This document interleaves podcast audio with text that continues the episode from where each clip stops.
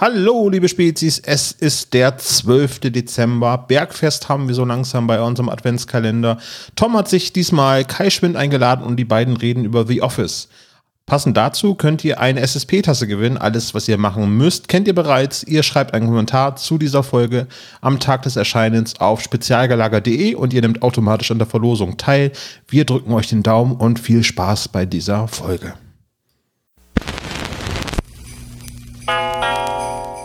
Der spezial gelagerte Sonderpodcast.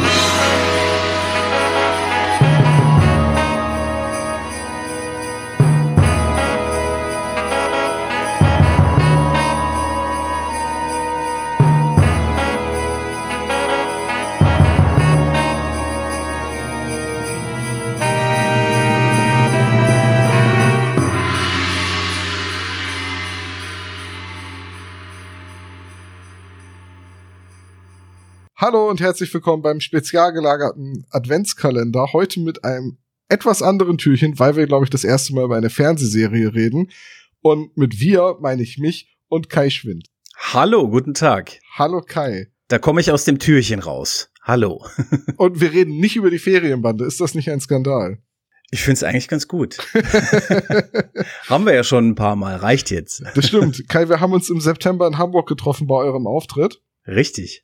Und da haben wir kurz gequatscht danach noch und dann sind wir irgendwie drauf gekommen, dass man ja mal im Adventskalender miteinander reden könnte. Mhm. Und hast du vorgeschlagen, dass man über The Office reden könnte. Ja, da hast du, glaube ich, erzählt, dass du es jetzt gerade am gucken warst oder gucken wolltest oder so, ne? Ich habe gesagt, es ist super, ich bin nämlich ein riesiger Steve Carell-Fan. Mhm. Und dann hast du gesagt, ich meinte die britische Variante. Und ich, genau. oh.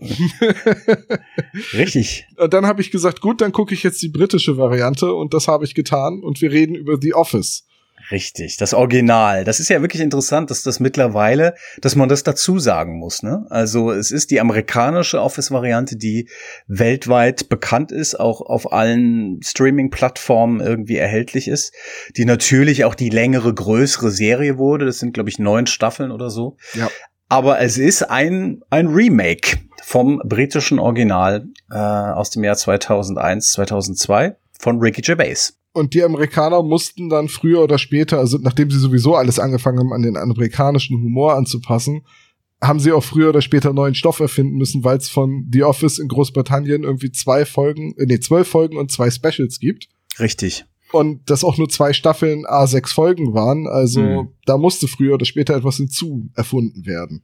Genau, und die haben das sowieso im Prinzip in dieser ersten amerikanischen Staffel, das waren ja nur so sechs eingekaufte Testfolgen erstmal.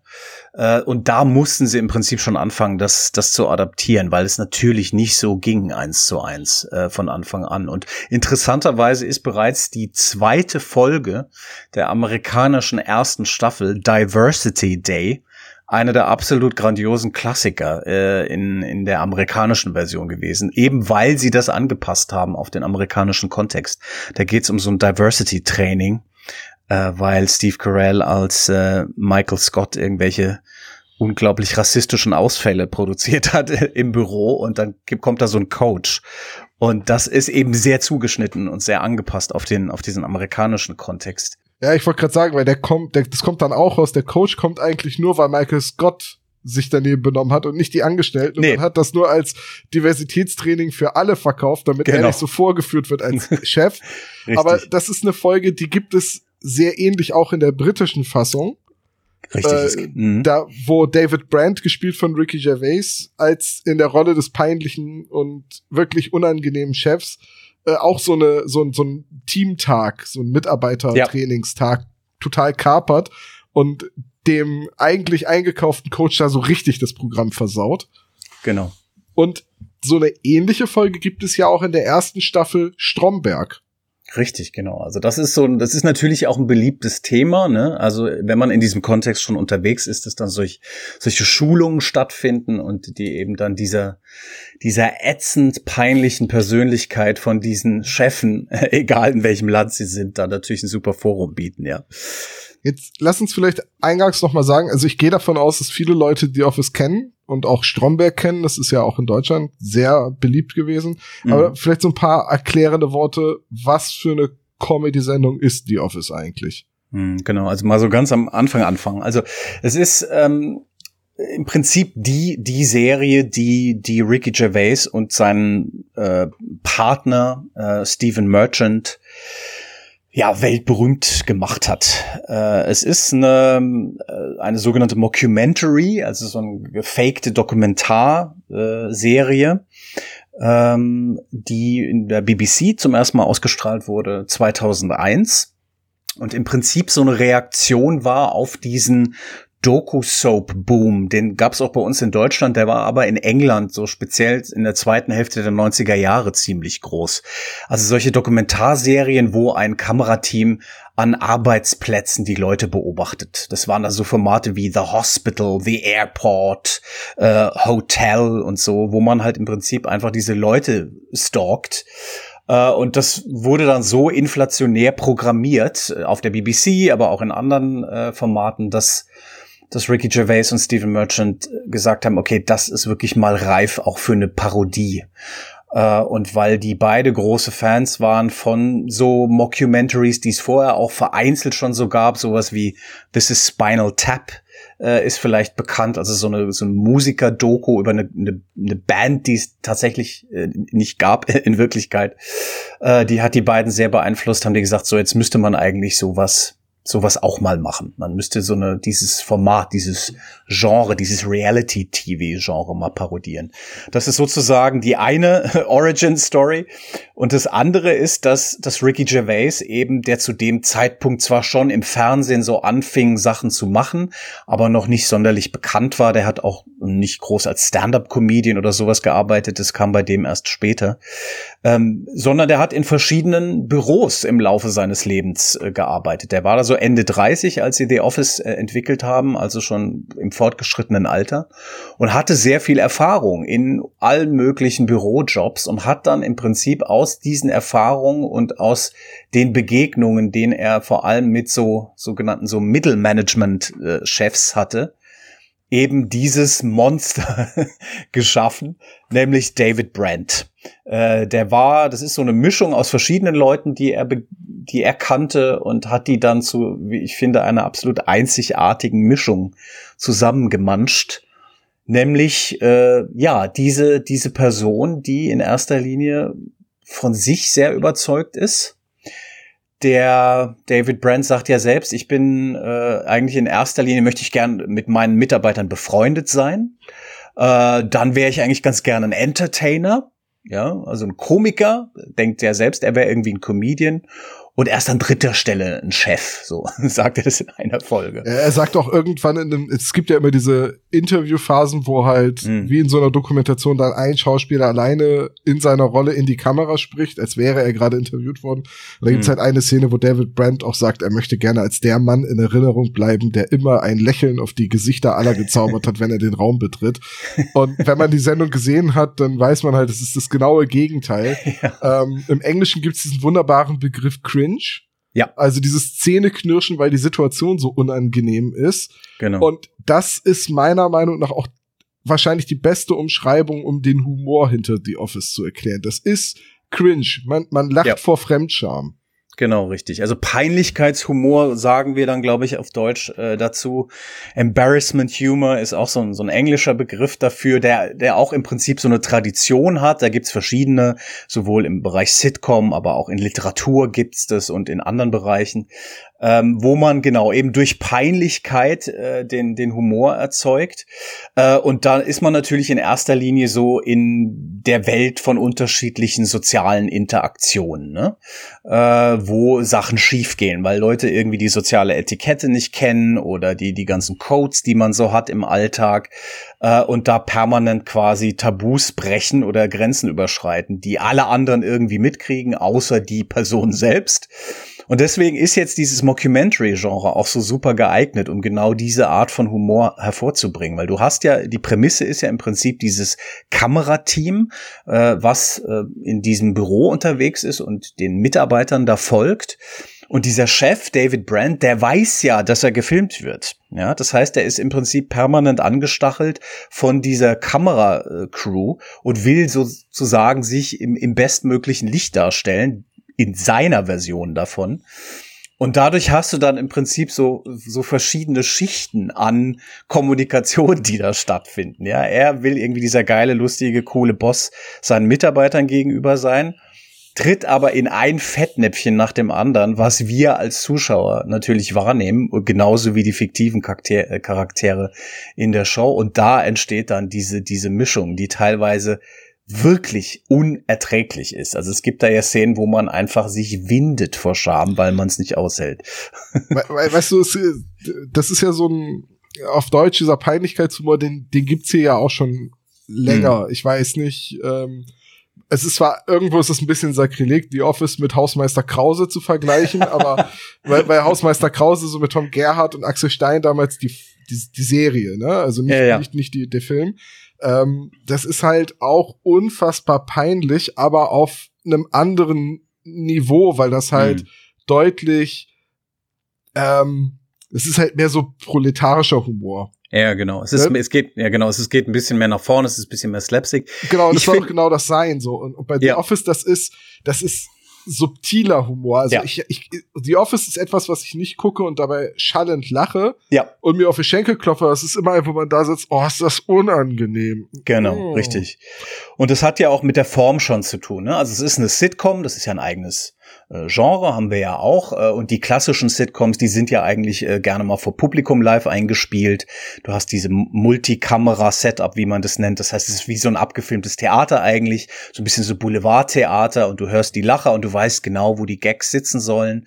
Und dann gibt's eben auch äh, diese äh, diese Single-Cam-Sitcoms, wie man das nennt, das ist eben sozusagen diese neue Form, die dann so Mitte der 90er langsam äh, äh, entstand, wo die The Office auch dazu gehört, wo du eben diesen, diesen Laughter-Track, ja, diese eingespielten Lacher eben nicht mehr hast. Und dadurch kannst du auch eine viel subtilere Form von Humor und Komik anwenden und bespielen, wo du eben nicht so genau weißt, wo liegen denn jetzt hier die Gags und sind das überhaupt alles Gags? Und es äh, gibt ja auch die mehr das als The Office, das britische Office dann zum ersten Mal ausgestrahlt wurde, es viele Leute gab, die auch gar nicht sich hundertprozentig sicher waren, ob, ob das, das, überhaupt Comedy ist. Comedy ist oder ob das tatsächlich so eine Dokumentation war, ja, so eine Doku-Soap. Es gab Leute, die da auch geschrieben haben dann, die gesagt haben, oh Gott, fürchterlich. ähm, und Steve, Stephen Merchant hat es auch mal erzählt, dass er äh, im Zug saß und so zwei, äh, zwei ähm, Frauen beim Gespräch belauscht hat, die gesagt haben, hast du das gesehen gestern Abend, dieses The Office? Ähm, und äh, die sagten, ja, das war ja fantastisch, dieser schreckliche Chef, das ist ja, dass, dass, dass die sich trauen, sowas zu zeigen und dass der sich traut, da mitzumachen. Und dann sagte die andere, nee, nee, das ist eine, das ist eine Comedy, das ist quasi Fiktion. Und dann sagt die andere, ach so, äh, das ist ja scheiße, das ist ja fürchterlich. Wo er dann dachte, okay, alles klar, irgendwie haben wir hier was richtig gemacht, weil wir, weil wir da irgendwie so auf den, dem, dem Zeitgeist so auf den Zahn fühlen damit, ja. Das konnte natürlich damals auch noch leichter passieren, weil du sagtest ja schon, Ricky Gervais war damals noch nicht so bekannt. Ja, genau. Und die anderen Leute, die da mitspielen, ob das jetzt Lucy Davis in der Rolle als Dawn, die Rezeptionistin, mhm. oder Mackenzie Crook in der Rolle ja. des Gareth oder Martin Freeman, die waren damals auch noch nicht so bekannt nee. 2002. Also ich glaube, also Martin Freeman ist, glaube ich, so richtig, richtig groß rausgekommen mit den Sherlock-Verfilmungen und dann mit genau. Die Hobbit. Ja. Und Mackenzie Crook, wenn man jetzt nicht weiß, dass das der holzäugige Pirat aus Fluch der Karibik ist, Richtig. dann merkt man das auch nicht unbedingt. Also. Nee. Nee, und das ist natürlich grandios gecastet, ne? Äh, also das ist, sehr interessant. Ich hatte ja dann im, im, im Rahmen von meiner äh, Doktorarbeit, das, das äh, legitimiert mich ja hier als Gast heute, weil ich, weil ich eben dazu geforscht habe, also sowohl zum Original als auch zu den Adaptionen, kommen wir ja vielleicht auch gleich noch drauf, ähm, mit Produzenten gesprochen habe von der BBC, die eben erzählt haben, wie dieses, äh, ja, wie das zustande kam. Und die haben auch von diesem Casting-Prozess gesprochen. Die haben sich unheimlich viel Zeit gelassen, da die richtigen Leute zu finden und wollten natürlich explizit unbekannte Leute haben, weil man eben diese, diese Mockumentary-Illusion, also diese Dokumentar-Illusion so weit wie möglich aufrechterhalten wollte, so lange wie möglich. Und das sind ja wirklich richtige Typen. Auch sehr interessant, also äh, Tim und Dawn, also dieses das Paar im Büro, was im Deutschen ja dann irgendwie Ulf und Tanja sind, ja, bei Stromberg. Ähm, da haben sie eben auch darauf geachtet, dass es nicht, dass die nicht jetzt zu attraktiv und zu ähm, äh, flamboyante Charaktere sind, die eigentlich damit gar nichts zu tun hätten, sondern dass die auch so ein bisschen naja, so up, lower middle class, working class Leute sind. Und ich finde, das ist ganz, ganz toll ge gecastet. Ja, also Dawn, die ja im Prinzip, auch wenn sie so vielleicht die Office-Schönheit ist, aber auch bisschen so Typ graue Maus ist, kann man ja sagen, wenn man ein bisschen frech ist. Ja. Und das finde ich, finde ich einfach super getroffen. Und das ist in der amerikanischen Version merkt man ja schon, da haben sie das zwar auch in ihren, in ihrem Rahmen so hingekriegt, aber da sind viele der Angestellten und auch übrigens ja äh, Michael Scott selbst, also Steve Carell, die sind ja eigentlich fast schon so ein Tacken zu attraktiv äh, für diese Rollen, die sie da haben. Vor allem war das alles 2005, als The Office ja. in den USA startete, schon recht bekannte Schauspieler. Also Steve Carell mhm. kannte man auf jeden Fall. Ja. Der hatte sein großes Hollywood und auch als Charakterdarsteller und nicht mehr Comedy, aber der war ja vorher schon bei Saturday Night Live. Mhm. Und äh, jetzt sage ich mal, gut, Ryan Wilson, den kennt man vielleicht nicht aus dem US-Original, mhm. aber der John Krasinski und auch mhm. BJ Novak, das sind halt schon sehr bekannte Schauspieler gewesen. Mhm. Ja. Genau. Wollen wir mal also, kurz über die Charaktere ja. des britischen Originals sprechen? Weil ja, unbedingt. Ich, mhm. ich weiß nicht, hast du in deinem Leben mal in einem Büro gearbeitet? Also in so einem klassischen nicht, aber ich kenne diese, diese Großraumbürosituation und die ist natürlich grandios für so ein Setting, ne? weil du eben mit mehreren Leuten da zusammensitzt. Du musst im Prinzip permanent interagieren, ob du willst oder nicht. Du hörst den anderen Leuten beim Telefonieren zu äh, und kriegst alles mit. Und das ist natürlich sehr dankbar für so eine für so ein Szenario. Und bei Sitcoms, die klassischen Sitcoms, die teilt man ja sowieso auf in so Workplace oder Family Sitcoms. Das heißt also Büroalltag ist sowieso äh, ein dankbares Szenario äh, dafür. Und dann hast du eben das andere ist, ist, sind natürlich die Machtverhältnisse, diese Hierarchien, die da stattfinden. Klar, du hast irgendwie so die normalen, die, die Arbeitsbienen, ja, und dann hast du eben diese, dieses Mittelmanagement, äh, also eigentlich nicht die ganz großen Chefs, die gibt's zwar auch, ne, also Corporate oder so, die dann immer wieder reinkommen, äh, aber eigentlich sind es ja diese, ich weiß gar nicht, wie man das sagt auf Deutsch. Wie sagt man das denn? Abteilungsleiter? Abteilungsleiter, genau, richtig, so Abteilungsleiter, äh, die ja, wo man sich dann oft fragt, wieso sind die eigentlich in diese leitenden Positionen da gestolpert und die, die dann so dazwischen hängen in der Struktur. Und, äh, und das ist natürlich auch bei The Office ein, ein, ein, ein Fokus gewesen, ja. Ja, weißt du, ich habe nach dem Abitur habe ich eine Berufsausbildung gemacht. Das heißt, ich habe drei mhm. Jahre wirklich in einem Büro gearbeitet.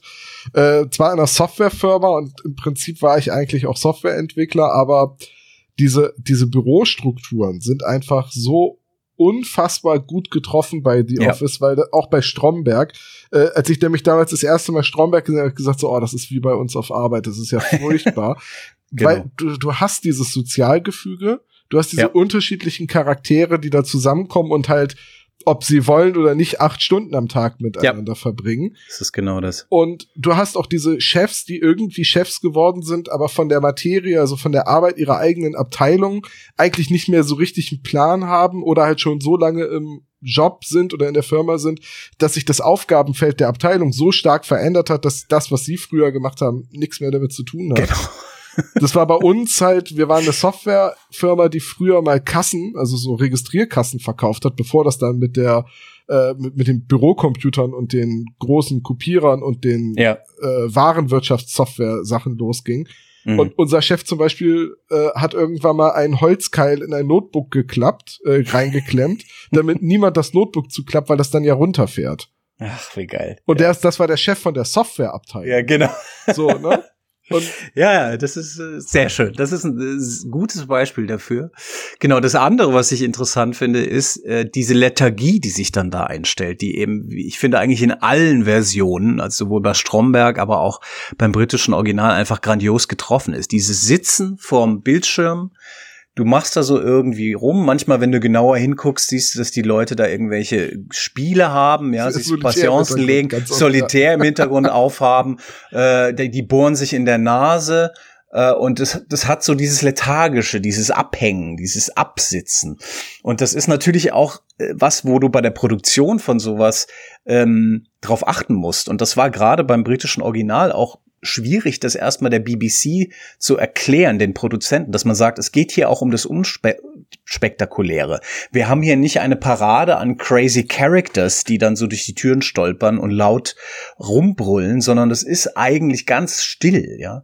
Und äh, du hast dann diese, diese Statisten, die dann teilweise äh, am Tisch sitzen hinten. Das haben sie auch bei der amerikanischen Version gemacht. Die sollten da einfach sitzen und wirklich arbeiten. Die haben irgendwelche Akten da gehabt, die haben irgendwelche Sachen notiert, die haben E-Mails geschrieben und sowas und haben eben diese echte Arbeitsatmosphäre verbreitet und das merkst du total, ja. Das ist ja. so eine Passivität, so ein Abhängen halt, ja, wie es eben so ist. Und man hat auch so richtig bei der beim ganzen Setdesign drauf geachtet, dass man diese staubige, miefige ja. Büroatmosphäre hat, also so dieser Ort, an dem alle irgendwie arbeiten, aber keiner so richtig gerne ist, wo nicht aufgeräumt wird, wo ja. die Pflanzen immer mal gegossen werden, wenn mal jemand dran denkt und dieses dieses es ist so richtig richtig langweiliger Raum und du, und du spürst in jedem Augenblick, dass alle sich da irgendwie langweilen. Das ist also diese Büroatmosphäre ist fast schon Kafkaesk in, ja. in, in, der britischen Vorlage. Genau, im Neonlicht, ne, diese Neonlampen, die da hängen, alle sehen irgendwie bisschen scheiße aus, bisschen angeschwitzt.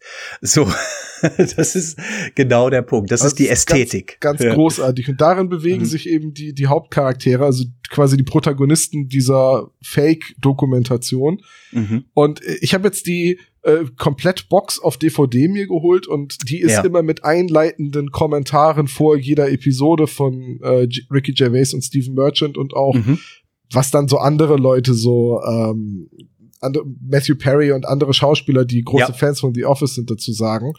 Und äh, Ricky Gervais und Stephen Merchant sagten äh, zu irgendeiner relativ frühen Folge, zur zweiten oder dritten, jeder, der schon mal in einem Büro gearbeitet hat, einen Chef wie David Brandt. Mhm. Und du sagst ja auch, David Brandt ist inspiriert von den Chefs, die Ricky Gervais so hatte. Ja. Und klar, das ist die Hauptperson. Und das ist ein so unangenehmer Mensch. Und ich finde aber, dass das in, in, durch das Ganze, wie sie es geschrieben haben, eigentlich rauskommt, wie einsam der ist. Ja, genau. Das ist das Interessante, ne? Und das hat, hat Ricky Gervais auch mal gesagt und äh, auch paar andere Leute, die damit involviert waren, dass, dass es eigentlich eine arme Wurst ist und äh, jemand, der eben so gefangen ist. Der ist gefangen in diesem ich will eigentlich befreundet sein mit diesen Leuten.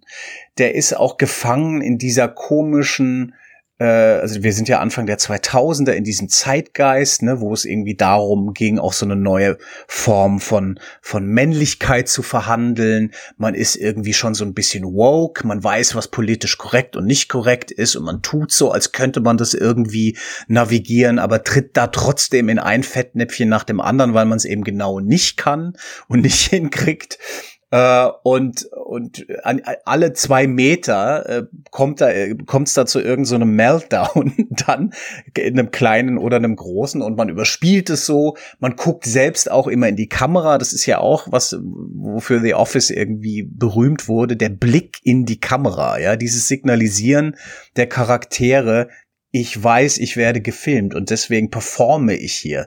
Das ist so eine Art von Performance. Da gibt es diese extrovertierte Variante, die eben David Brandt, also Ricky Gervais macht, und es gibt dieses, dieses Aufgeben, dieser aufgebende, hilflose Blick von Tim oder ja. so, ja, äh, der dann sagt, der dann eben guckt in die Kamera und sagt, kriegt ihr das gerade mit, was hier abgeht? Hilfe, er holt mich hier raus. Diese ganz offene Resignation, diese, diese ja. Verzweiflung in seinem genau. Blick, so nach dem Motto, könnt ihr, könnt ihr euch vorstellen, das ist hier jeden Tag so. Und ja, genau, ja, genau. So gut getroffen. Das ist super. Und zu dieser Männlichkeit nochmal, also ich habe äh, viel auch darüber gelesen und wie man diesen Charakter dann an, analysiert hat, was David Brandt ist und gerade auch mit diesem Blick, Blick zurück sagt man dann, ja, das ist so toxische äh, Männlichkeit natürlich, ja, also ein Sexist ist das und so weiter. Und das stimmt natürlich auf der einen Seite. Auf der anderen Seite finde ich, ist es aber auch eine fantastische Dokumentation von so einer Männlichkeit in der Krise, ja. Das ist im, das ist nicht immer immer nur bösartig, sondern das ist auch völlig hilflos teilweise. Da ist jemand, der mit seiner Rolle überhaupt nicht klarkommt, der die nicht richtig versteht, der selbst denkt, er definiert sie irgendwie so ein gerne groß halt, ja, der dann gibt ja ganz viele tolle Beispiele, wo er sich den Ohrring machen lässt oder mit dieser dann versucht seinem seinem hippen Chef nachzueifern oder mit dieser Lederjacke kommt, sich mhm. versucht größer zu machen mit den Absätzen, ja. Und immer geht's halt ums Performen und um dieses witzig sein und als Comedian eigentlich wahrgenommen werden wollen. Da gibt's ja eine fürchterliche Stand-up-Performance, die er da macht, als sie da zusammengelegt werden, diese diese Filialen, äh, wo dann die Swinton-Leute dazukommen. wo, er, wo er dann den anderen Abteilungsleiter, also nicht seinen neuen Chef, sondern irgendjemand anderes aus der Firma mit Hitler vergleicht und dann genau. so äh, das ist, es ist sehr, sehr unangenehm. Und vor allem, ja. weil die Serie ja auch immer diesen, diesen Kontrast aufmacht, dass irgendwie eigentlich alle Leute glücklicher wären, wenn David nicht da wäre. ja, so, genau. weil wenn der Neil, der junge Chef, der hippe Chef ja. aus Swinton dann seine Rede hält und so ein paar Scherze macht, mit allen so ein bisschen scherzt und mm. ich wollte, ich, ich bin kein, was, was sagt er? Er sagt irgendwie, ja, ich bin kein Mann für schnelle Autos oder hübsche Häuser mhm. und gut aussehende Frauen. Deswegen bin ich jetzt hier in Slough. Genau. Und, und alle lachen drüber und dann kommt, mhm. dann kommt eigentlich David und macht einen Witz, der nur bedingt schlimmer ist. Mhm. Und der irgendwie sagt, wenn man eine Atombombe auf Swinton wirft, sind das 15 Dollar äh, Schaden. Sachschaden. genau. und, und, und das findet immer keiner lustig. Und das ist zum Beispiel so eine Sache, wo ich immer denke, so, okay, die Serie versucht aber auch auf Teufel komm raus, dem Zuschauer klarzumachen, niemand mag David Brandt, ja, weil er genau. immer und überall aneckt. Also ja. da, wo Bernd Stromberg manchmal noch sympathisch ist oder es Momente gibt, wo Strombergs Arschloch-Chef-Fassade bröckelt und dieser verzweifelte traurige Mensch zum Vorschein kommt mhm. und dann Leute sich ihm annehmen und ihm helfen. So, es gibt so eine Folge, wo Erika dann ihm hilft, mit der neuen Verwaltungssoftware klarzukommen.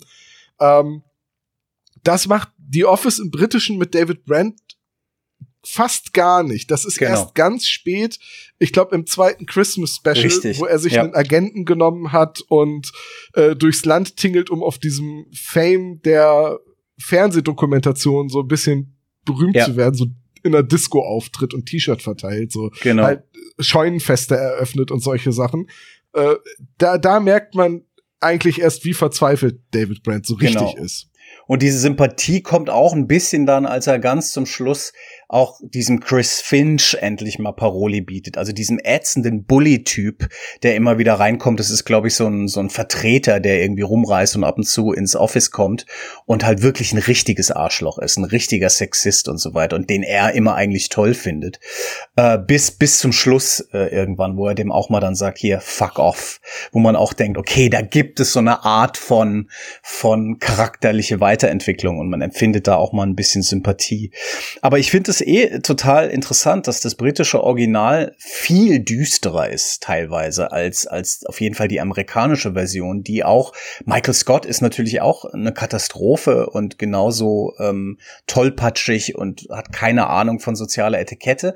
Aber in dem amerikanischen Kontext hat der, ist er viel sympathischer, der ist wärmer, äh, wird auch dargestellt als jemand, der auch Qualitäten hat, nämlich zum Beispiel ein, ein guter Verkäufer ist. Das ist ja wichtig in Amerika immer, ne? so diese Success Stories, um die es da auch gehen soll. Äh, und das ist ein Unterschied. David Brandt, der kann ja in dem Sinne wirklich nix, kriegt gar nichts hin. Und auch die Serie an sich geht teilweise auch an so Orte, die dann wirklich nicht mehr, obwohl es Peinlichkeitshumor ist, eigentlich gar nicht mehr lustig sind. Also es gibt da diese Stelle, das ist glaube ich gleich in der ersten Folge, ähm, oh, oder in der zweiten, ich weiß es nicht mehr, wo er Dawn aus Spaß Das ist die erste. Feuert. Das ist die erste, wo er sie feuert. Weil sie angeblich also Post-it-Notes klaut. Genau, weil sie Post-its geklaut hat und dann bestellt er sie so zu sich und sagt so, wir müssen hier über was reden. Äh, du hast es geklaut und es tut mir leid, I have to let you go oder sowas. Und die fängt halt an zu weinen. Die versteht es nicht. Die kriegt den Gag in Anführungsstrichen nicht. Und dann ist das eine scheinbar endlos unangenehme Szene, wo man merkt, da bricht diese Frau zusammen, weil sie denkt, sie hat ihren Job verloren. Und er sagt, nee, nee, komm, ist gut, es war nur ein Witz. Und sie, was sagt sie? You're a wanker oder so, ne? Du Wichser. Das, sagt, das sagt sie, glaube ich, nur im, äh, in dem Piloten. Ja, okay. Ich glaube, in der tatsächlichen ersten Folge, also die, wo dann, äh, mhm. wo Dawn dann auch von einer anderen Schauspielerin gespielt wird. Also wirklich in der ersten Folge sagt sie, glaube ich, you're such a sad man. Sad little, yeah, sad, sad little man. Sad little man. Und dann geht yeah, sie halt und er, und er sitzt da und gu guckt halt resigniert erst sie an, faltet ja. dann so die Hände vorm Gesicht und sagt dann so, am I? Ja, und du merkst, genau. in, in, diesem am I und dieser Nachfrage schwingt so richtig mit, ja. sie hat recht. Sie hat recht. Und dann gibt's noch einen Schnitt und dann ist die Kameraposition fast wie so von so einer Überwachungskamera vom, ja. im Raum, von oben, ja. Und du hast wirklich diesen, diesen oben, den von oben herab Blick, ja, sowohl metaphorisch wie auch tatsächlich. Und das sind so Stellen, da habe ich, als ich das zum ersten Mal gesehen habe, habe ich irgendwie gedacht, wow, ist das krass. Sowas habe ich wirklich noch nie gesehen, dass die dann teilweise da so hingehen, wo es wirklich weh tut und wo man auch nicht mehr lachen will. Ja, ja das ist halt so, das Amerikanische ist dann immer ein bisschen mehr auf die Punchline geschrieben. Ja. So, ein bisschen mehr auf, jetzt muss mhm. aber auch die Pointe kommen, sonst hat das Publikum 30 Sekunden nicht gelacht. Ja. Und das Deutsche ist, dann wieder so ein bisschen ironischer, weil es gibt diese mhm. Folge, wo Bernd Stromberg die Erika entlässt. Ja. Auch, das ist auch genauso gespielt und, und sie denkt auch, sie ist entlassen worden und dann sagt er, nein, war ein Spaß und stellt sie wieder ein und dann kommt von Erika ein, oh, gut, weil ich nehme auch immer den Druckertoner mit für meinen Sportverein und so. Und dann kommt raus, dass sie halt wirklich im Büro klaut. Ja, genau. Aber er kann sie dann ja nicht nochmal entlassen. Nee, nee, nee, genau. Ich finde auch, ja. Stromberg ist so ein bisschen dazwischen, wobei ich das auch immer, apropos Erika, ne, ganz grandios fand, dass die das auch sich getraut haben, richtig düster zu werden, indem sie da Erika sterben lassen dann auch. Also das ist ja auch eine Wahnsinns, äh, Folge und Szene dann, wie die dann im Krankenhaus gegangen sind und wo Stromberg auch gar nicht mehr weiß, was er sagen soll und wo es auch einfach keine Comedy mehr ist.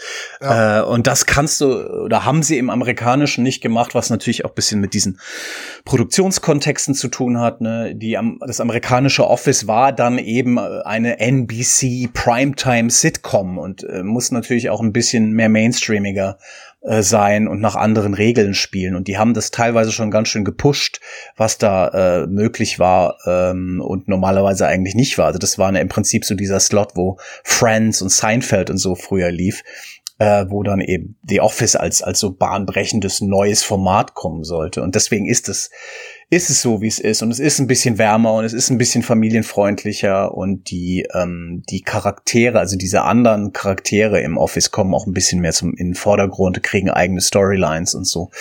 Weil sie halt äh, es eben weiter und länger erzählen müssen. Äh, und das sind so diese Unterschiede dann. Wir ähm, hatten ja auch eben gerade schon ja. über diese Büroromanze gesprochen. Und ja. ich sag mal, jeder, der äh, schon mal länger in der Firma gearbeitet hat, es entwickeln sich Romanzen unter Kollegen. Ja. Ma manchmal kriegt man das mit, manchmal kriegt man das erst mit, wenn man erfahren hat, dass einer von beiden in der Elternzeit ist. ich spreche genau. da aus Erfahrung, ich kriege immer Verstehe. nichts mit. okay, gut.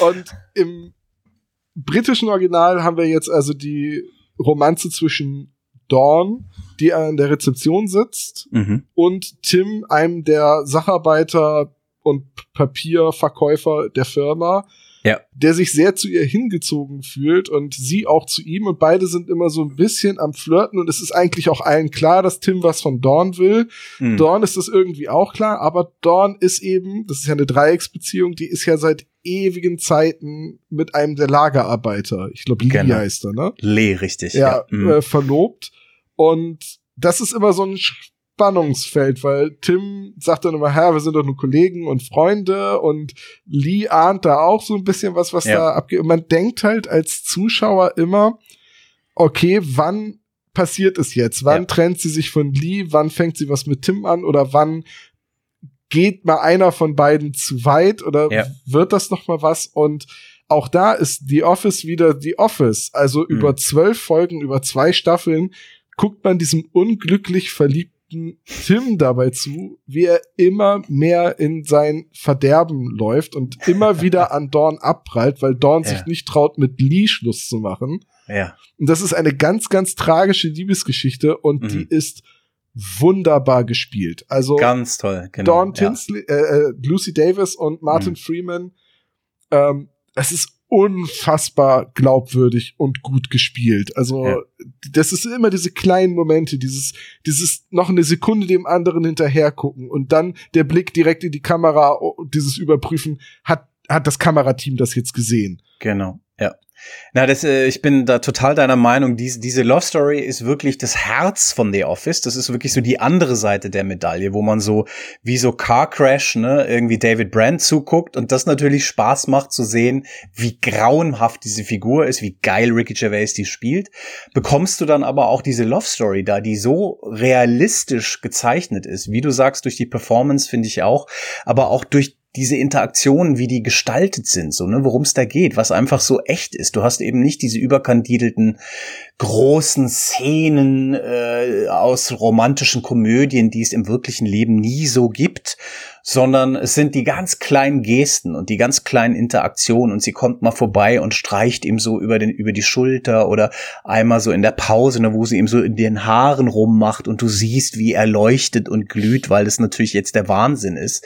Und dann geht sie wieder weg und dann gibt's so eine Art Höhepunkt, wo auch dieses Mockumentary-Format einfach grandios äh, eingesetzt wird. Da gibt es einen Moment, wo du merkst, jetzt will er ihr ihre Liebe gestehen und er geht zu ihr, die Kamera folgt und kurz bevor er in den Raum geht, macht das Mikrofon ab und geht rein und du siehst die miteinander reden und du weißt aber nicht, was sie sagen. Du kriegst den Ton nicht mit. Und er kommt dann raus und ich glaube, er sagt dann noch, uh, she said no, by the way. Oder ja. so, weißt du? Er setzt sich also, dann an seinen Schreibtisch, arbeitet einfach genau. weiter und dann kommt dieser Blick in die Kamera, ja, yeah, she said no, by the way. Genau. Und da habe ich echt, also teilweise war ich den Tränen nahe, weil ich das so anrührend fand, weil man so investiert in diese diese Liebe, diese unglückliche. Und die sie auch nicht wie im, im amerikanischen zu so einem Happy End führen, zu so einem deutlichen. Ja, das fand ich eben auch grandios, äh, dass man da einfach dabei geblieben ist. Ja, wie es halt oft dann so geht. Ja, ja das also ist es ist ja auch da wieder der komplette Gegensatz zu der deutschen Umsetzung, so mit Ulf und Tanja. Die, mhm. die werden ja ein Paar und die heiraten ja. dann ja, glaube ich, auch. Und da gibt's auch nicht diese Dreieckskonstellation. Also, wenn nee. ich es richtig in Erinnerung habe, ist Tanja nicht am Anfang noch mit einem anderen Kollegen liiert. Genau, sie, sie drehen es ja dann ein bisschen um. Es gibt ja dann Wusel, also wo Ulf mit dieser anderen äh, etwas brachialen Lady zusammen ist äh, und diese Eifersucht so ein bisschen umgedreht wird, äh, bevor dann Ulf und Tanja zusammenkommen und die haben ja dann ein Kind auch und so. Also da versucht man natürlich auch was Interessantes, finde ich dann, nämlich so ja eine Beziehung im Büro, was ja auch eine Herausforderung ist für Leute. Also wenn du mit deinem Partner tatsächlich auch arbeitest zusammen, was dann daraus alles so entstehen kann. Das finde ich ist sind auch schöne Beobachtungen drin aber so dieses, dieser, dieser Seifenoper-Faktor, ja, also so eine Love Story richtig geil zu erzählen und rauszuzögern und es realistisch zu machen, das finde ich ist in, im britischen The Office einfach am allerbesten und irgendwie unerreicht auch. Also ich kann mich nicht erinnern, sowas woanders nochmal so gesehen zu haben. Das ist wirklich grandios. Zumal sich Tim ja auch erst in der zweiten Staffel ein Herz fasst und äh, mit Dawn das Gespräch sucht und ihr quasi seine Liebe offenbart weil sie ja angekündigt hat, dass sie weggehen wird. Ja, zieht richtig. ja mit ihrem Mann nach Florida. Ja. In die USA und sie kommt dann im Christmas Special wieder und ist halt totunglücklich in der Beziehung mhm. mit ihrem äh, mit Lee, weil der sie überhaupt nicht wertschätzt und eigentlich komplett ignoriert und ja. auch ihren Traum irgendwann als Illustratorin zu arbeiten eigentlich ihr den totalen Abrede stellt und immer sagt, das ja. sei nicht albern da bist du nicht mhm. gut genug für und sie das alles so beerdigt hat und Tim ist irgendwie immer noch der, der sich freut, sie zu sehen, der an sie glaubt und ja. der ihr dann beim Secret Center diese, diese Ölfarben schenkt mit dem genau. Zettel Never Give Up. Never Give Up, ja. wo sie dann zurückkommt mhm. und ihn küsst. Ja. Und genau. auch dieser Kuss ist wieder so, so unbeholfen, so unsicher, mhm. weil er dann vor, ja. vor dem Kamerateam und vor David Brandt und den anderen Kollegen auf der Weihnachtsfeier stattfindet und ja sie nimmt ihn dann irgendwann am Arm und zerrt ihn so aus dem Raum raus. Und mhm. aber auch da erfahren wir dann nicht, was aus den beiden wird, weil das nee. ist fast am Ende de des Specials und sie sind dann nur auf dem Gruppenbild, was also das Gruppenfoto, das dann gemacht wird, zu sehen. Ja. Und das war eigentlich ein Bruch, weil dieses Gruppenfoto ist das Abschiedsfoto von der Serie und nicht von den Charakteren. Ja, also richtig. Das richtig. Siehst, da merkst mhm. du richtig, dass es eingebaut war, um zu sagen, liebe Zuschauer, hier sind wir noch mal, Ricky Gervais, Martin ja. Freeman, wir machen jetzt dieses Foto, tschüss, das war The Office, es wird keine weiteren Folgen geben. Genau, richtig, ja. Das ist, sehe ich ganz genauso. Das ist auch mein Eindruck. Und dieses Christmas Special ist ja auch ein bisschen so eine britische Tradition. Also diese britischen Sitcoms funktionieren oft so mit so zwei Staffeln, a sechs Folgen äh, und dann ist gut. Und die haben nicht dieses, äh, dieses amerikanische Format, wo du sozusagen eine Staffel, a 22 Folgen und dann wird immer weiter, weiter gemacht. Und Gervais und Merchant haben auch von Anfang an gesagt, das ist hier endlich, ja, wir wollen das eben nicht ausleiern, äh, bis es nicht mehr geht. Und dieses Christmas Special war eben dann auch schon diesem Riesenerfolg geschuldet, weil obwohl es so ein Slowburner war, ein bisschen am Anfang, war das natürlich ein grandioser Sensationserfolg.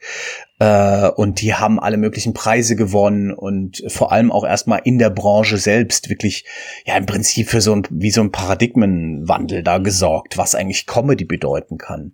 Und das führte ja auch zu dieser Nachfolgeserie, zu Extras. So, äh, ich glaube, äh, Kai, wir müssen über Ernie reden. also okay. im, im Deutschen hat, hat man ja diese von Bjarne Mädel zur Perfektion gespielten Figur ja. von Berthold Heisterkamp, ja. dem, dem, dem Spießer und äh, Waschlappen schlechthin, also wo man wirklich sagt so, oh, jeder kennt irgendwie einen Ernie und ich glaube, jeder mhm. war auch schon mal Ernie oder fühlte sich wie Ernie, dass man irgendwie das Gefühl hat, ich komme hier gerade in dieses Sozialgefüge nicht rein oder ja. ich bin jetzt in dieser Gruppe gerade irgendwie deplatziert so, mhm. ich kenne das von mir selbst, dass ich das oft habe, dass ich in einer Sozialsituation bin, wo ich denke so, okay, ich spreche noch nicht die gleiche Sprache wie die Leute hier. Ja, ja, ja, ja, genau. Weißt du, weißt du, wo ich mir manchmal wie Ernie vorkomme? Mit meinen Studenten. Ich unterrichte ja an der Hochschule und es gibt manchmal so Situationen, wenn man dann merkt, so die stehen da irgendwie und ich gehe mal so dazu und sag Hallo und dann bieder ich mich ein bisschen an und sag irgendwie Sachen, die äh, komisch sind und dann merkt man, es wird so aus Höflichkeit gelacht oder auch gar nicht mehr und dann denke ich auch immer so, oh, ich merke schon, wie die Schweißflecken entstehen unter meinem. Äh, und zwar sowohl bei dir als auch bei deinen bei, Studenten. Genau, und dann entferne ich mich mal und denke so, oh Gott, peinlich, Hilfe, warum habe ich das gemacht? Ja, aber das stimmt. Ich bin ja, ja auch in einer lehrenden Situation. Ich kenne das ja. auch, dass man manchmal einfach, manchmal trifft man den Humor seiner Lerngruppe und manchmal trifft man den gar nicht. Genau, richtig. Ja. Und es ist natürlich ein bisschen noch weiter gedreht. Es ist ja auch so eine tragische Figur der Ernie, ja. Und es gibt ja auch diese, ich erinnere mich an meine Schulzeit, da wurde das immer mal diskutiert, die Außenseiter in der Klasse und jetzt müssen wir das mal im Plenum besprechen und warum ist es so? Und da gab es auch immer manchmal Leute, wo man gemerkt haben, die sind auch äh, bauen sich selbst quasi diese Fallstricke permanent und, und sind halt so außen vor und sind dann so, dass äh, heute würde man sagen, das klassische Opfer. Äh, und ähm, fast mit Absicht hat man manchmal das Gefühl, ja. Und das ist halt grandios getroffen in, in Ernie und auch in der Art, wie, wie Biane das spielt. Ähm, ich muss groß Oder mein Highlight ist, es gibt eine Stelle, wo bei diesem Talking Heads, also diesen Sequenzen, wo die Leute interviewt werden, der Kameramann einschläft weil ich so viel Stimmt, und die Kamera so lang Kamera, sagt. Kamera ja, sackt ja, so nach unten, weil auch auch die halten es nicht mehr aus, weil er einfach nur abnervt. Da habe ich laut gelacht. ja, er ist dieses polundertragende Muttersöhnchen, das genau. aber auch immer darauf achtet, dass ja alle Regeln befolgt werden. ja, ja. Und dann gibt es diese super peinliche Folge, wo er versucht rauszufinden, wer eine Karikatur von, also eine ja. sehr schmeichelhafte Karikatur von Tanja an die Toilettenwand gemalt hat und, ja. und er daraus eine riesige Operation macht und mit Detektivarbeit und Schriftproben von allen Angestellten und mm. du merkst, wie ihr das unangenehm ist und er aber die ganze Zeit der festen Überzeugung ist, dass er ihr gerade voll eingefallen tut. genau, richtig. Und ja. das ist im Britischen dann die Rolle des Gareth. Richtig, genau. Und das ist Gareth ja. ist jetzt ganz anders als Ernie. Richtig, das haben sie ganz anders gedreht. Da gehen sie auch ein bisschen auf diese Männlichkeitsthematik, also der im Prinzip ja auch so eine Wurst ist, äh, aber immer versucht, so ein hart, harter Typ zu sein, der irgendwie da in, in dieser Territorial Army ist, also in irgendeiner, äh, eigentlich so einer Bauerntölpel-Variante der.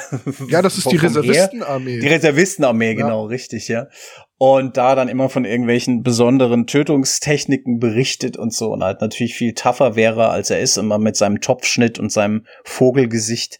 äh, natürlich dann einfach im Aussehen schon äh, einfach äh, der, der Loser ist, wenn man es mal so fies sagt.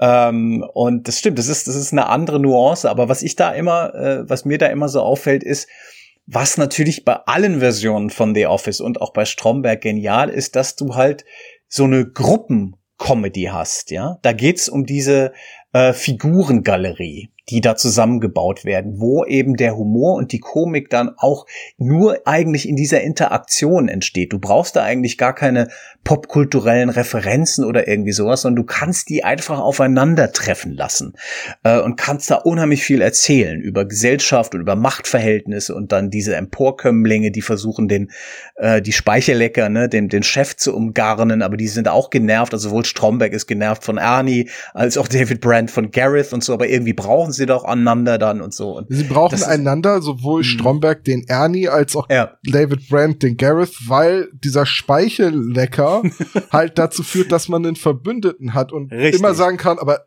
Gareth sieht das genauso wie ich. Man steht nicht alleine da. Das ist so eine ja. äh, so eine gegenseitige Abhängigkeit, Co-Dependenz, ne? Also, Richtig, ja, genau. Die, die ja. hängen halt einfach voneinander ab. Und ja. Gareth ist halt, der ist auch so unangenehm, weil mhm. der ist halt so, so dünn und so spinnenartig, erzählt ja. aber immer von seinen tollen Wochenenden bei der Armeereserve und wie ja. man jemandem am effektivsten das Genick brechen kann oder ja. wie, wie lange man noch Zeit hat, wenn man jemandem die Kehle durchschneidet, also wie lange der dann noch Zeit hat und, mhm. und lauter solche eigentlich sehr gruseligen Dinge. Also mhm. wenn wenn ich jetzt einen Kollegen hätte, der würde beim Essen sagen, weißt du eigentlich, wie lange das dauert, bis jemand verblutet, wenn man ihm die Kehle durchschneidet? Das ist schon, das ist schon gruselig, wenn jemand so einen Satz raushaut. Allerdings. Und, und aber auch da spielt wieder diese Interaktion zwischen Tim und Dawn mit rein, mhm, weil genau. Gareth wegen dieser Verschrobenheit und seiner Macht- und Gewaltfantasien halt mhm. auch einfach eine Zielscheibe für deren Spott ist. Ja. Und sie oft zu ihm gehen und irgendwelche in ihn Dinge fragen. Sag mal, Gareth, äh, stehst du eigentlich voll hinter deinen Männern? Ne? Ja. Und, und so und solche Sachen. genau. Und, und wirklich die ganze Zeit so Witze machen, die drauf hinauslaufen, dass er Sex mit seinen Freunden bei der Territorialarmee hat. Das genau, ist immer richtig. so ein bisschen dieses pokige, so ja. diese Zweideutigkeit. Ja, und das ist ja auch so eine, eine ganz eigene Dynamik, die, die, das ist ja so eine, so, so, so, so ein Threesome, den die da fast haben, ja, wo auch natürlich die, Be die Beziehung von Dawn und ähm, Tim sich drüber definiert, über dieses Pranken von Gareth, auch der berühmte, dieser Tucker im, im Wackelpudding, das ist ja auch in der amerikanischen Version, wo sie das irgendwie schaffen, den da einzubauen in, in den Wackelpudding. Seine, da musste ich so lachen in der ersten Folge von The Office. Ja. He put my stapler in jelly again. In jelly. He knows genau. I don't jelly, I tr don't trust the way it moves. Das hat, mich, genau. das hat mich so unvorbereitet getroffen, dieser Satz. Ich, ich, ich traue keinem Wackelpudding. Genau. Ich mag nicht, wie er sich bewegt. Das ist so. Genau. Und da merkt, da ist ja auch, das ist eine, eine tolle Szene, weil da es so noch eine Einführung von David Brandt gibt, wo du merkst, David Brandt wird eigentlich so als der Schlichter, als der Chef, der jetzt im Prinzip da Führungsfähigkeit beweisen müsste, dazugerufen. Der findet es ja genauso geil. Der, der fängt dann witzig, an, äh, rumzualbern und Quatsch zu machen und natürlich auch den zu mobben dann, ja. Und, und das ist irgendwo, wo man merkt, oh Gott, es ist einfach wie eine Schulklasse oder wie auch Ricky Gervais und Stephen Merchant mal gesagt haben. Also Uh, boys, uh, men as boys and women as adults. Das ist so die Prämisse, ja, uh, dass die die Männer im Prinzip da alberne Schulkinder sind und die die Frauen mehr oder weniger eigentlich die die die Autoritäten sind. Ja, das ist natürlich auch genial, dass man ihm diese Chef Person da in, gegenüberstellt, also die die Dame, die quasi die, die Corporate, die große Firma repräsentiert, äh, dass das eben eine Frau ist und er auch mit diesem blöden sleazy Sexismus da immer versucht, das zu handeln und die ihn halt permanent irgendwie einen Kopf kürzer macht. Das ist halt auch eine tolle Dynamik. Das ist ja auch im Deutschen äh, genauso übernommen worden in der ersten Tuberkel. Staffel. Die, genau, genau mhm. die Tuberkel. Und in der ersten Staffel hat man ja auch dieses, äh, auch da geht's ja wieder um die Zusammenlegung und die Gefahr, dass Leute ihren Job verlieren. Das ist ja ein Motiv, das in allen drei ja. Serien auftaucht. Genau. Und bei Gareth, also was mir bei Dawn und Tim halt noch auffällt, dass, dass Gareth und das auf den Arm nehmen von ihm auch eine äh, gewollte oder eine, eine attraktive Ablenkung ist oder Ausrede ist, um Zeit miteinander zu verbringen, weil ja. sie hat dann eine genau. Ausrede, um vom äh, Empfangstisch wegzukommen und mhm. Zeit mit Tim zu verbringen. Also die bauen Richtig. das ja auch in ihre Flirts mit ein, ja, dass sie total. diese gemeinsame Humorbasis haben. Ja. Und in diesen Interviews, wenn wenn äh, Mackenzie Crook als Gareth alleine interviewt wird, mhm. da habe ich immer gedacht so, oh, das ist so ein ekliger Typ, der wirkt so schleimig und so unten, der sieht so ungesund aus mit diesen mhm. eingefallenen Wangen und den tiefen Rändern unter den Augen und dann kommt noch dieser, ja. dieser Pagenschnitt dazu, der diese Kopfform auch noch irgendwie mhm. so ganz seltsam wirken lässt und dann sagt Stephen Merchant in einem dieser Einspieler, ja, und wenn wir Gareth allein interviewt haben, dann haben wir auch immer so einen Grünfilter übers Bild gelegt, damit genau. er besonders unangenehm aussieht. Ja, genau. Man riecht ja fast den Mundgeruch eigentlich, ne?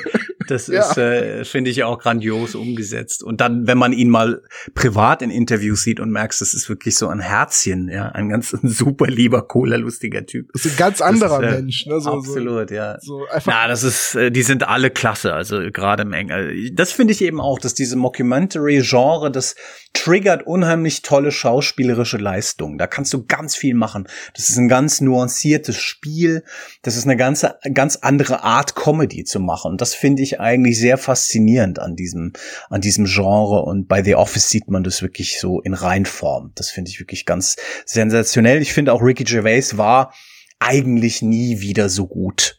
Also der hat ja eine, der hat ja eine beispiellose Karriere hingelegt und hat auch ganz tolle Sachen danach noch gemacht, aber David Brent in The Office, sein Spiel da, das ist wirklich unerreicht. Diese ganzen Manierismen, die Art es zu spielen und diese, ja, diese Performance, die eben so in verschiedene Richtungen geht. Ja, wenn du so, ein, so eine Figur hast, die eigentlich sich ihrer eigenen Medialisierung permanent bewusst ist, das ist einfach grandios der halt auch immer irgendwas sehr, sehr Unangebrachtes sagt und dann immer mit so einem Augenzwinkern in die Kamera so, haha, das war jetzt gerade der.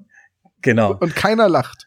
Nee, keiner lacht. Ke keiner lacht und niemand findet das lustig. Also du, du, hast halt, wie du sagst, das Zusammenspiel der Charaktere ist ganz, mhm. ganz äh, faszinierend und ich, ich liebe The Office. Ich, ist ganz ja. großartiger Humor, aber es ist für mich nichts, wo ich mir wirklich vor Lachen den Bauch halten muss. Es ist nee. eher ein ja. sehr subtiles. Also ich lache da viel in mich rein, während ich das gucke. Ja, genau. Mir geht, mir geht es auch so. Also das ist nicht, es gibt ein paar Stellen, wo, wo ich, also zumindest beim ersten Mal laut lachen musste und äh, ansonsten hat es aber genau das, hat bisschen so diese Faszination von einem Autounfall, ne? So, man muss irgendwie hingucken manchmal. Äh, und was auch sehr interessant ist, wenn man, wenn man sich mal so, so Rezeptionsstudien dazu anguckt und so, dass das auch ein sehr polarisierender Humor ist. Man kann da wirklich so sagen, das ist so 50-50. Es gibt Leute, die können damit auch überhaupt nichts anfangen. Die finden das grauenhaft. Die können das wirklich nicht aushalten. Ja, ich glaube, für manche Leute ist das auch so eine gelebte Realität. Ja, natürlich, und die haben das klar. auf Arbeit genau so und deswegen ja, du, du finden die das so. gar nicht komisch.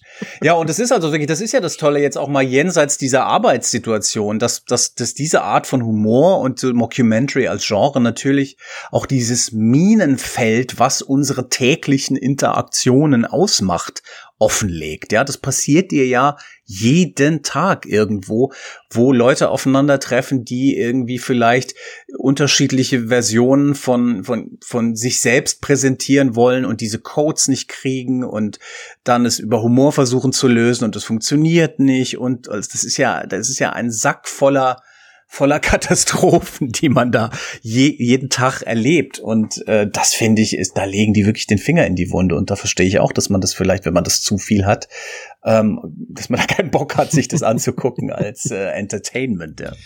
Äh, es gibt eine Szene, also das ist zum Beispiel überhaupt nicht der Humor von meiner Lebensgefährtin mhm. von, von Christine, die findet das überhaupt nicht lustig. Die erträgt das, die gehört genau zu dieser Gruppe, die den Humor okay. zwar versteht, aber ihn nicht erträgt. Ja. Äh, und es gab eine Szene, zweite Staffel, erste Folge, wo sie herzhaft lachen musste, das wo Gareth sich hinsetzt, Tim ihm guten Morgen wünscht, Gareth ihn ignoriert und dann Gareth leise sagt, Mana, Mana. und dann, dann so noch jemand dazukommt und dann kommt Ricky Gervais aus seinem Büro raus und alle singen dieses Lied. Genau. Und alle gehen auch weg, weil der Witz ist durch. Und der Einzige, der den Witz wieder nicht versteht, dass es vorbei ist, ist Ricky Gervais, weil der steht immer noch da und grinst in die Kamera und, genau. und, und, genießt diesen Moment, den er mit den anderen hatte und schnallt ja. einfach nicht, der Moment ist vorbei, geh weg. So, genau. Und, und, aber diese, diese absurde Situation, das hat dann doch Christine Zumor getroffen. Genau, das ist okay, das funktioniert. Aber das ist auch eine tolle Stelle, weil das ist fast wie so ein, so ein, so ein Meta-Humor über was so Running Gags sind, ne? Ja. Oder so In Inside Gags, äh, Inside Jokes, die man so hat in der Gruppe, wenn dann einer es nicht rafft und überträgt. so, ja. Das ist auch das, was die ja. Amerikaner dann mit dieser Budweiser-Werbung, mit diesem What's genau, What's up? Äh, ja, ja, aufgegriffen haben. Und ja. äh, Ricky Gervais hat ja die Rolle des David Brent dann noch mal in einem Spielfilm aufgegriffen. Mhm. Ja. Und hat dann als Musiker, weil David Brent ist ja auch so ein gescheiterter Musiker, der, der sieht sich als einen großen Star und ja. äh, hat, hat diesen Film gemacht, David Brent irgendwie ein Leben auf uh, Live on the Road, äh, wie der Untertitel Richtig. war. Hast du den mhm. gesehen? Ich habe den gesehen, ja, und der kam ja wirklich Jahre später. Ich glaube 2016 kam der dann und war so eine Reprise dann nochmal. Äh, ich hatte da so ein so ein Problem mit dem Film und zwar fand ich das ganz interessant, weil es um die Performance geht. Ähm, ich finde, Ricky Gervais hat da eine andere Version von David Brandt gespielt. Der hat den nicht richtig getroffen. Äh, das war, sind so viele so Kleinigkeiten. Also das sind in so Manörismen. Der hatte da so eine komische Lache, so eine kichernde, die David Brandt nie hatte und ähm, so eine übertriebene Art von diesem äh, ähm, Zwinkern in die Kamera. Das, das hat mich irgendwie sehr irritiert, auch wenn da ein paar schöne Gags drin sind und auch wenn man natürlich so ein komisches Potenzial da ausleuchten kann, ausloten kann, indem man ihn wirklich dann on the road schickt, ja, und in die, diese fürchterlichen Performance, die er dann hat, wenn er so versucht, seine Band zusammenzustellen und natürlich diese schrecklichen Gigs, die die dann spielen, da, da sind schon auch schöne Cringe-Momente dabei. Aber irgendwie war das für mich nicht mehr die gleiche Person und es lag in erster Linie an ihm selbst, was ich eigentlich am wenigsten erwartet hatte. Ich hätte gedacht, okay, vielleicht wird das Drehbuch ein bisschen scheiße oder irgendwie funktioniert es nicht mehr so richtig. Aber Gervais ist bestimmt geil als David Brandt und genau das funktionierte für mich nicht mehr so richtig. Und ich frage mich, ob das auch bisschen damit zu tun hat, dass ähm, Stephen Merchant und Ricky Gervais nicht mehr zusammenarbeiten seit einiger Zeit. Die haben ja so zwei Nachfolgesitcoms noch gemacht. Äh, Extras haben wir schon kurz angesprochen. Dann gab's noch Life's Too Short, äh, was im Prinzip so ein Vehikel für Warwick Davis war, diesen kleinwüchsigen Schauspieler, den man aus Willow und aus ähm, Star Wars kennt. Und Harry Potter. Und Harry Potter, richtig. Äh, der, wo sie im Prinzip der so eine fiktionale, äh, fiktive Version von sich selbst gespielt hat. Auch sehr lustig mit krass viel bekannten äh, Hollywood-Schauspielern in Nebenrollen. Und dann haben die sich aber ähm, getrennt. Man weiß auch nicht genau, was da so los ist. Ob die sich überworfen haben, die beiden, oder ob die einfach keinen Bock mehr hatten, zusammenzuarbeiten. Und dieser Live on the Road ist dann eigentlich auch ohne Stephen Merchant entstanden. Und ich finde, man merkt das. Vielleicht liegt es daran, dass irgendwie diese diese Combo fehlt. Keine Ahnung. Also ich war da nicht so ein Fan von der. Ich fand den nicht so gut. Ich habe ja Stephen Merchant ich habe, als ich den gesehen habe, hab ich gedacht, oh, den kenne ich irgendwoher und auch die Stimme kenne ich irgendwoher. Mhm. Äh, Stephen Merchant spricht in Portal 2 im Original den Roboter Wheatley. Okay. Und mhm. hat in Big Bang Theory in drei Folgen mitgespielt. Stimmt. Daher mhm. kannte ich ihn. Und ich habe äh, vor einem Jahr den Film Jojo Rabbit gesehen. Ja, ja. Oh ja, da war er krass. Der mhm. war so großartig, dieser ja, Film. Ja, das ja. ist auch mhm. wieder so eine gut-wrenching Comedy. Ja, ja, ja. Der ist derb, ja. Der ist er ist wirklich hart, der Film, aber mhm. auch, aber trotzdem schön. Also ich fand Jojo Rabbit großartig. Ja, ich mochte den auch, ja. Mhm. Und ja, vielleicht hast du recht, vielleicht liegt es wirklich daran, dass der dann bei äh, Life on the Road gefehlt hat. Aber den habe ich jetzt noch nicht gesehen. Mhm. Und jetzt, für mich ist jetzt so der Punkt erreicht, ich habe jetzt The Office gesehen und ich empfehle an der Stelle das britische Original mit, mit äh, Ricky Gervais auf jeden Fall. Und ich mhm. bin jetzt an dem Punkt, wo ich mich frage, will ich jetzt noch das amerikanische The Office gucken? okay. Ja, es ist halt ganz anders, ne? Äh, also zum einen, natürlich, auf der einen Seite ist es gar nicht anders, aber wenn man dann so eintaucht, äh, dann merkt man schon, äh, ich, ich mag das amerikanische Office auch total gerne. Das funktioniert halt viel leichter äh, wie so eine Sitcom. Das ist, das hat mehr äh, deutlichere Nebencharaktere, Nebenfiguren. Äh, es ist ein bisschen seifenopigerer äh, und wärmer und herzlicher, ein bisschen alberner, nicht so nicht so düster und fies. Und so von das den Folgen, auch, die ich ja. gesehen habe, ist es auch ein bisschen dieses äh, dieser One-Up-Humor, also immer noch einen ja. draufsetzen und noch ein bisschen den, den Witz, die Pointe noch mal ausreizen, ein bisschen mehr als das britische. Also Beispiel mit dem Tucker. Es gibt diese ja. Tucker-Wackelpudding-Szene im amerikanischen auch und die Folge endet damit, dass Jim dann seinem Chef die Tasse World's Greatest Boss auch genau. in Wackelpudding auf dem Schreibtisch steht. Genau. Richtig, ja. So. Die sind aber, also die finden schon so ihren Groove ab der zweiten Staffel. Das ist ja so ein Klassiker auch, ne? Erste Staffel erstmal checken, ausprobieren und so. Ich finde die auch sehr geil gecastet, äh, freudig auf Creed, ganz absurder Humor, äh, Meredith, grandioser, äh, grandiose Figur. Diese ganze Accountant-Abteilung ist klasse. Also da gibt's äh, sensationelle Folgen. Staffel 4, 5 sind grandios und eine meiner Lieblingsfolgen ist The Dinner Party. Das ist auch, also da ist cringe, da sind Sachen drin, da, da krieche ich unter meine Bettdecke, wenn ich das angucken muss, weil es so schrecklich ist, aber so krass lustig. Äh, also ich glaube, du wirst da auch deinen Spaß haben. Okay. Und, und die Extras sollte man dann auch gesehen haben.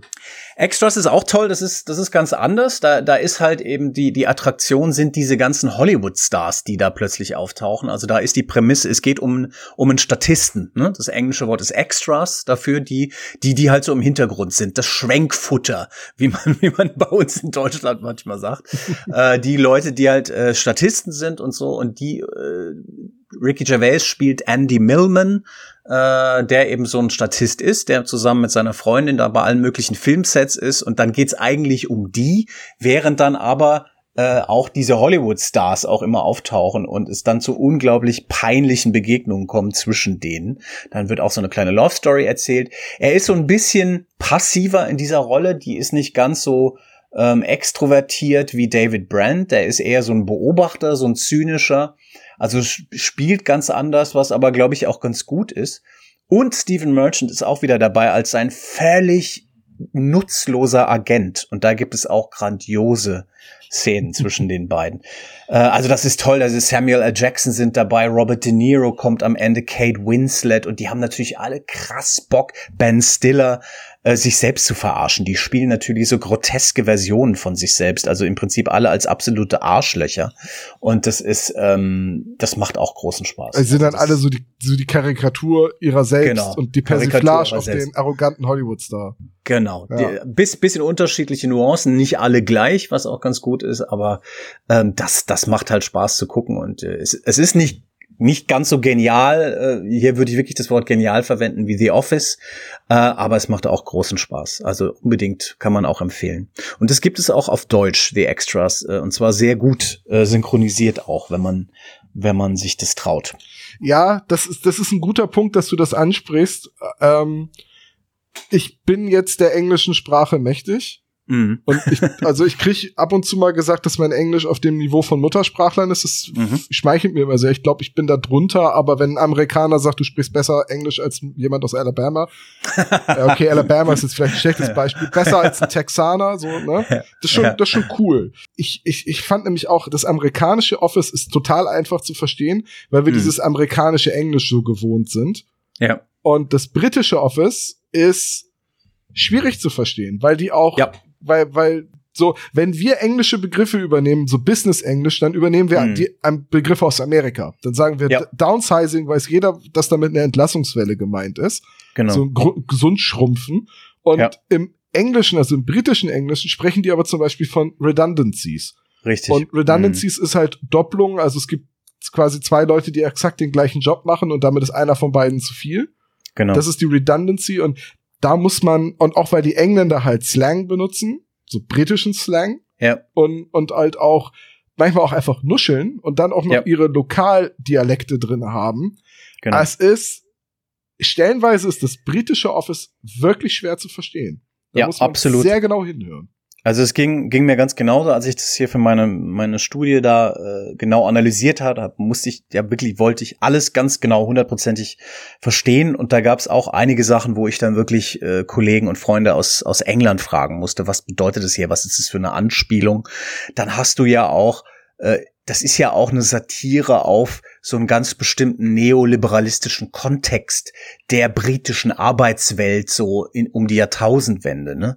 Das heißt, du hast da auch hier und da so Anspielungen, Begriffe, die nochmal so Konnotationen haben, die wir heute äh, gar nicht mehr so drauf haben oder verstehen können oder wo man wirklich einfach äh, sich diesen Kontext erstmal nochmal drauf schaffen muss und manche Gags dann, die gar nicht so offensichtlich sind, sich dann erst erschließen. Wo dann für einen Vergleich zum Beispiel der Name von irgendeinem Lokalpolitiker rangezogen Genau, solche wird, Sachen. Den ja. natürlich mhm. in England jeder kennt.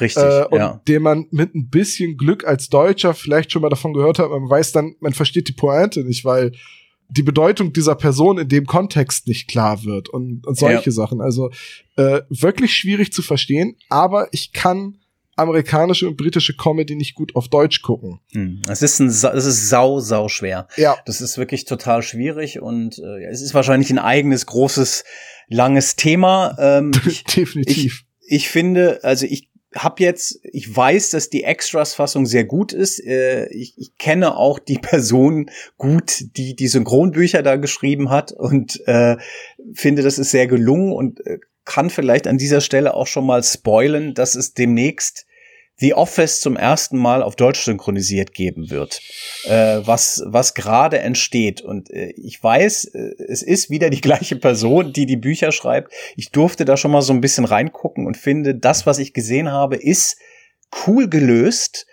Aber es ist sau schwer. Ich bin total gespannt, wie es generell geworden ist, weil manche Sachen, da stößt du einfach an die Grenzen. Ja. Vor allem bei Humor natürlich.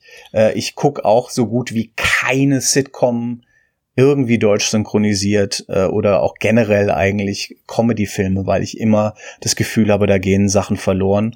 Und wenn man nicht irgendwie so eine crazy Nummer abzieht wie bei Die zwei in den 70ern, wo man was völlig eigenes draus macht, äh, dann, dann lasse ich da auch die Finger von. Oder so aber, wie ganz früher äh, bei ja. Ein Käfig voller Helden, was dann so eine Schnodder-Deutsch-Übersetzung bekommen hat. Richtig, die dann genau, lustig ja. ist. Also ich weiß halt, ja. dass ich damals Blackadder, als es auf RTL 2 lief, auf Deutsch geguckt habe und nur so mhm. semi-lustig fand und irgendwann war mein Schulenglisch dann gut genug, um Blackadder im Original zu verstehen. Und ja. dann habe ich mich in Blackadder verliebt und fand diesen Humor so großartig. Ja, genau, ja für mich so deutsche Comedy und du musst dazu jetzt nicht sagen, weil es könnte ja sein, dass du die Person auch persönlich kennst, aber so deutsche ja. Sitcom, also Übersetzungen ja. von Sitcoms, zum Beispiel jetzt How I Met Your Mother oder Big Bang Theory, also diese Pro-7-Übersetzung, ja. mhm, mh, mh. die finde ich so hundsmiserabel und das, und es mhm. tut mir leid, das so deutlich zu sagen, weil ich weiß, wie schwer es ist, Comedy zu übersetzen und, äh, genau. und Humor funktioniert halt auch in jeder Sprache ein bisschen anders so. Und wenn genau du das, Humor einer Sprache verstehst, dann verstehst du auch die Sprache so. Und ja. das ist halt ja. unfassbar und das, aber es ist so klamaukig auf Deutsch, dass, dass ja. das überhaupt nicht passt. Da gibt es ganz schlimme Beispiele. Ich, ich habe ja auch ein, ein, wissenschaftliches Buch über Friends geschrieben, über die, die Fernsehserie. Und wir äh, haben da ein Kapitel, wo wir uns auch die deutsche Synchro angucken. Und die ist zum Beispiel auch äh, nicht durchgängig, aber an ganz vielen Stellen völlig daneben äh, geraten. Die haben wirklich äh, komplette Sequenzen komplett verhunzt, weil man nicht genau weiß, haben sie es nicht verstanden im Original, haben sie was anderes versucht? Und Friends ist natürlich eine große Mainstream-Sitcom und so, finde ich, hat aber trotzdem auch äh, geniale, coole Drehbücher und das ist schon, äh, das tut richtig weh, das anzugucken, wie, wie, wie das versaut wurde äh, im Deutschen. Aber wie gesagt, es gibt, es kommt immer drauf an, es ist wirklich die Königsklasse, äh, Comedy und Humor und da gibt es auch ganz tolle Beispiele und die Frage ist, wie löst man das dann? Das, das Synchronbuch ist ja das eine, das andere ist dann auch die Performance.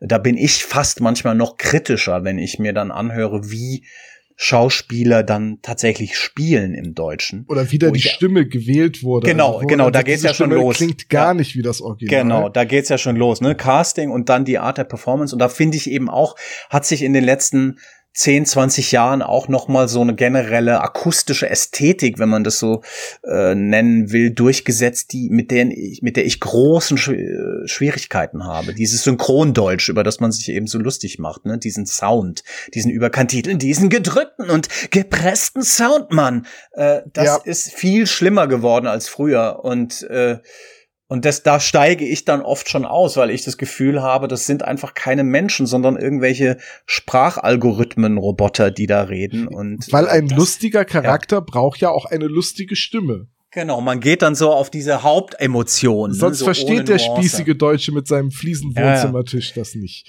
Hab ich das so war aber auch anders. Also es gibt ganz tolle, lustige, grandiose Synchronfassungen aus den 70ern und 80ern auch noch. Also auch Georg Tomalla äh, auf Peter Sellers in den Clouseau-Filmen. Äh, die zwei natürlich, klar, das Paradebeispiel Rainer Brandt Synchro von Tony Curtis und Roger Moore.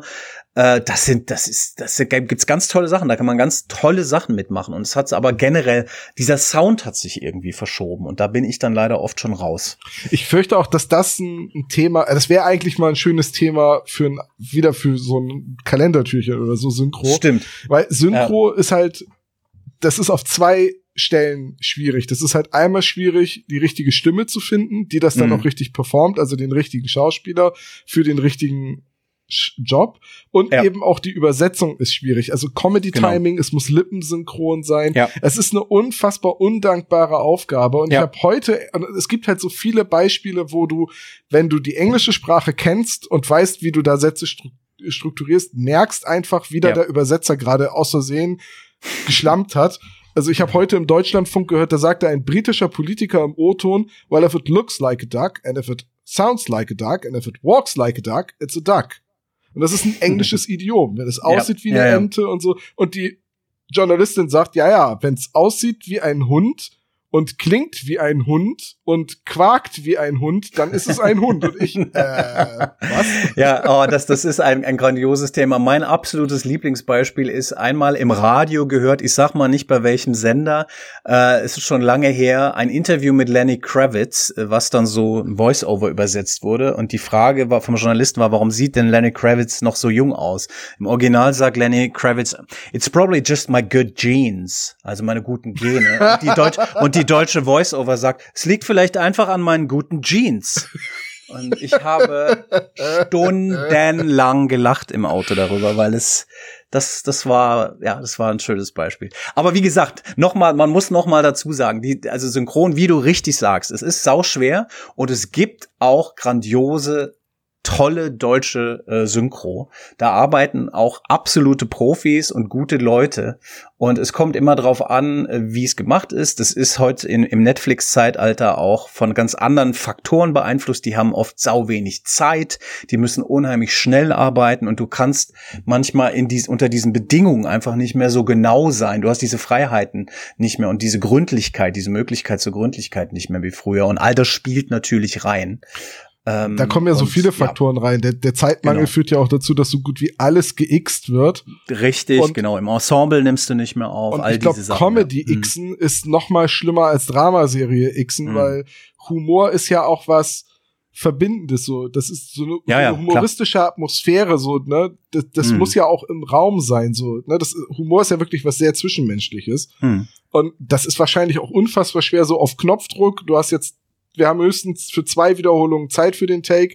Du musst jetzt lustig sein und dran denken, du hörst nicht, was der andere sagt, aber der mm. muss es auch schon lustig gesagt haben. Ja, ja, genau. Und diese, ich glaube auch, dass dieser Synchronsound, über den wir uns da so lustig gemacht haben, auch damit was zu tun hast, dass du natürlich in diesen verstückelten Takes aufnimmst und dass du da, wenn du dann alleine da stehst, ähm, wahrscheinlich auch oft dann dazu neigst, zu viel Druck da drauf zu geben dann auf die Sachen. Und äh, dann hast du diese, diese Satzmelodie, wo man auch versucht, näher dran zu sein an den Original-Lippenbewegungen, was dann dazu führt, dass man eben verdammt noch mal diese komischen Pausen hat man, äh, wenn man es direkt übersetzt. Äh, und äh, das hat man einfach anders gelöst früher, hat sich wahrscheinlich mehr Freiheiten auch genommen, das zu interpretieren. Und äh, es war dann aber einfach natürlicher im Sound. Und naja, es ist ein großes Thema. Du es ist definitiv ein großes Thema. Ich wollte nur noch einmal betonen, dass ich den Leuten weder böse Absicht noch Unfähigkeit unterstelle, sondern nein, nein, dass ich genau. der festen Überzeugung bin, dass nicht so gelungene Comedy-Übersetzungen im Deutschen das Resultat von ungünstigen Umständen sind.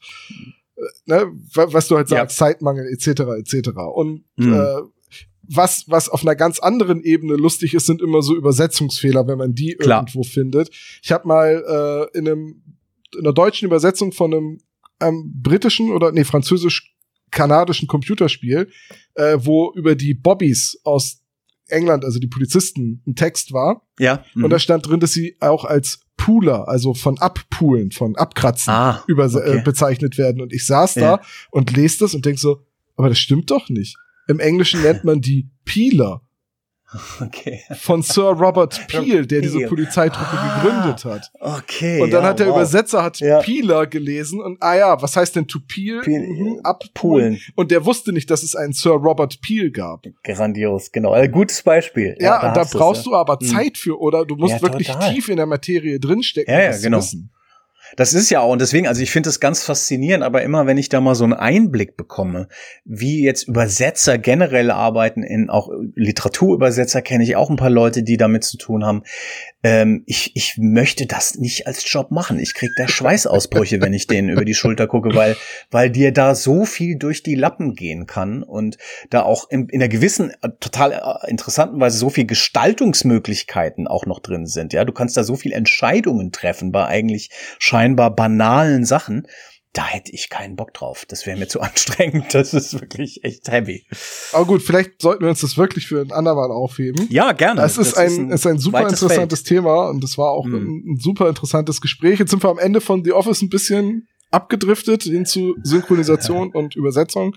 Aber mhm. ich sag jetzt mal, liebe Spezies, wenn euch der peinliche Humor, dieses Unangenehme nicht abschreckt, dann riskiert auf jeden Fall mal einen Blick auf das britische The Office oder wenn ihr es ein bisschen familienfreundlicher mögt, das amerikanische The Office. und wenn ihr Christoph Maria Herbst und Bjarne Mädel genauso mögt wie ich, dann guckt Stromberg. Genau, dieser Empfehlung äh, schließe ich mich total an und äh, dank dir auch nochmal, Tom, für die Einladung, hier in diesem Türchen heute dabei zu sein. Das war ein schöner Flashback für mich, da nochmal in meine alte Forschungsarbeit zu gucken und mit dir da nochmal so die Memory Lane down zu walken. Ich muss mich bedanken, dass du dir die Zeit genommen hast ja. und dass wir diese Gele dass ich diese Gelegenheit hatte, dieses sehr interessante Gespräch zu führen. Ich habe sehr viel über The Office gelernt. Sehr schön. Ich danke dir. Dann noch mal schöne Weihnachten ja. oder irgend sowas Dank, zum Schluss. Dankeschön. dir auch. Und liebe Spezies, hier geht's morgen im Adventskalender weiter. Ich verrate nicht womit, aber es wird großartig. Gut, macht's gut. Auf Wiedersehen.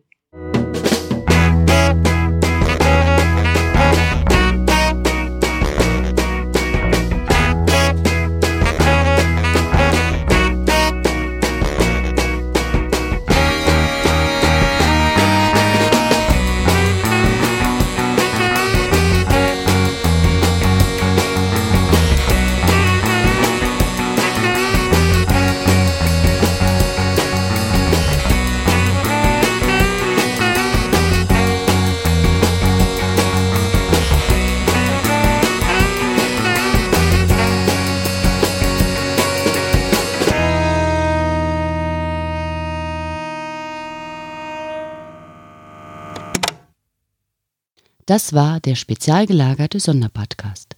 Ihr könnt die Jungs unterstützen über patreon.com slash spezialgelagert oder über paypal.me slash spezialgelagert.